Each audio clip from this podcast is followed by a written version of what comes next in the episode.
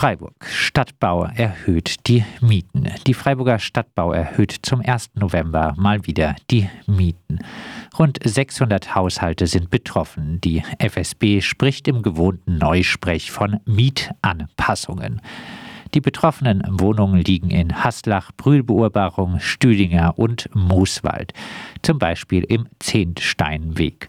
Die Mieten steigen um bis zu 15 Prozent. Das Mietenbündnis forderte endlich den Beschluss aufzuheben, wonach die FSB-Mieten an den Mieterhöhungsspiegel angepasst werden.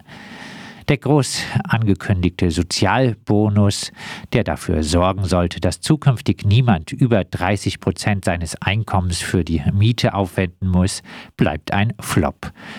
Anfang Oktober profitierten von dem Instrument gerade einmal rund 100 Stadtbauhaushalte. LEG stark steigende Mieten. Einer der größten deutschen Immobilienkonzerne LEG hat angekündigt, die Mieten stark zu erhöhen. Man wolle den rechtlichen Spielraum komplett ausschöpfen. Höhere Kosten und Zinsen dienen als Begründung. Der Konzern, der rund 170 67.000 Wohnungen vermietet und damit wohl über die Jahre viel Profit gemacht hat, jammert nun auch noch über Kappungs- und Mietpreisgrenze. Wir hätten einen Ausweg, enteignen und vergesellschaften. Freiburg. Erfolgreiche Klage nach Eigenbedarfskündigung. 13 Jahre lang lebte ein Paar für gerade einmal 285 Euro kalt in einer Vierzimmerwohnung in der Klarerstraße im Stüdinger. 2017 kam die Eigenbedarfskündigung. Anschließend folgte noch die Kündigung wegen Grundsanierung, die sich auch auf die ebenfalls im Haus befindliche Dreizimmerwohnung bezog, die der Mann fragwürdigerweise mit zwei anderen als Büro nutzte. Mitte 2017 zog das Paar aus und bekam Kinder. Mit einer Zwischenstation zog die schließlich vierköpfige Familie in eine 117 Quadratmeter Wohnung für 1288 Euro kalt. Und die Familie erfuhr, dass in der Klarerstraße anders als angegeben die Tochter des Vermieters gar nicht eingezogen war, sondern ihre ehemalige Wohnung, erweitert durch das Dachgeschoss, nun für 2380 Euro bei ImmoScout angeboten wurde.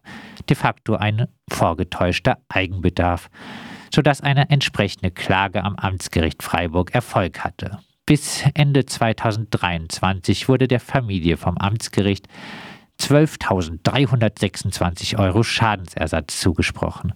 Das Landgericht als nächste Instanz ließ interessanterweise durchblicken, dass es gegen eine Zeit gegen eine zeitliche Begrenzung des Schadensersatzanspruchs bei vorgetäuschten Eigenbedarf entscheiden würde.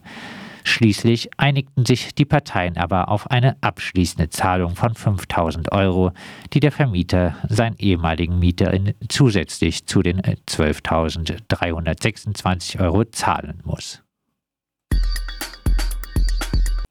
Freiburg. Verbesserung beim Freiburg-Pass? Der Freiburg-Pass soll durch kostenlose und deutlich ermäßigte Angebote den EinwohnerInnen die Bürgergeld, Leistung der Sozialhilfe oder nach dem Asylbewerberleistungsgesetz beziehen, Teilhabe am sozialen und kulturellen Leben ermöglichen. Nutzen tun den Pass eher wenige. Die Angebote sind nicht besonders umfangreich.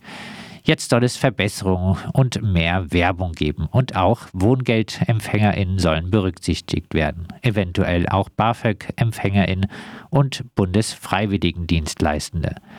Die linke Liste fordert, wer städtische Zuschüsse erhält, sollte auch ermäßigte Angebote bereithalten.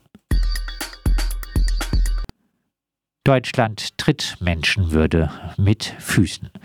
In den 90er Jahren wurden rassistische Anschläge mit der Quasi-Abschaffung des Grundrechts auf Asyl belohnt. Jetzt ist die Entrechtung von Geflüchteten die Reaktion auf die Wahlerfolge der AfD. Der sogenannte Deutschlandpakt sieht eine Vielzahl von Schweinereien vor. So sollen zum Beispiel Sachleistung Geldleistung ersetzen und damit die Entmündigung von Schutzsuchenden auf die Spitze getrieben werden. So könnten Menschen, die zum Beispiel gezwungen sind, in der Landeserstaufnahmestelle in Freiburg zu wohnen, da das Arbeitsverbot in den ersten sechs Monaten bleibt, demnächst nicht nur nicht selber kochen und arbeiten, sondern auch nicht mehr selber entscheiden, was sie mit dem mickrigen Sätzen des Asylbewerberleistungsgesetzes einkaufen. Diese Leistungen sollen in Gemeinschaftsunterkünften nach dem Willen der Ampelkoalition gegen jede Menschlichkeit abgesenkt werden obwohl das Bundesverfassungsgericht erst Ende 2022 entschied, dass eine Leistungskürzung für alleinstehende erwachsene AsylbewerberInnen in Sammelunterkünften um 10 Prozent verfassungswidrig ist.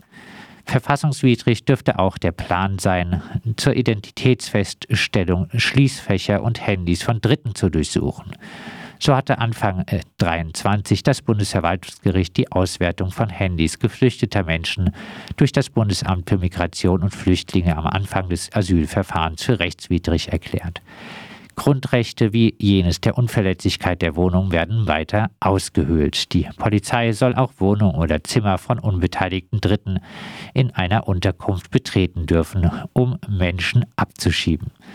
Wer die Befürchtung hat, dass eine starke Migration die Wohnungsknappheit verstärkt, dem sei gesagt, dass diese nicht an Schutzsuchenden, sondern zum Beispiel am fatalen Rückgang der Sozialwohnungen liegt.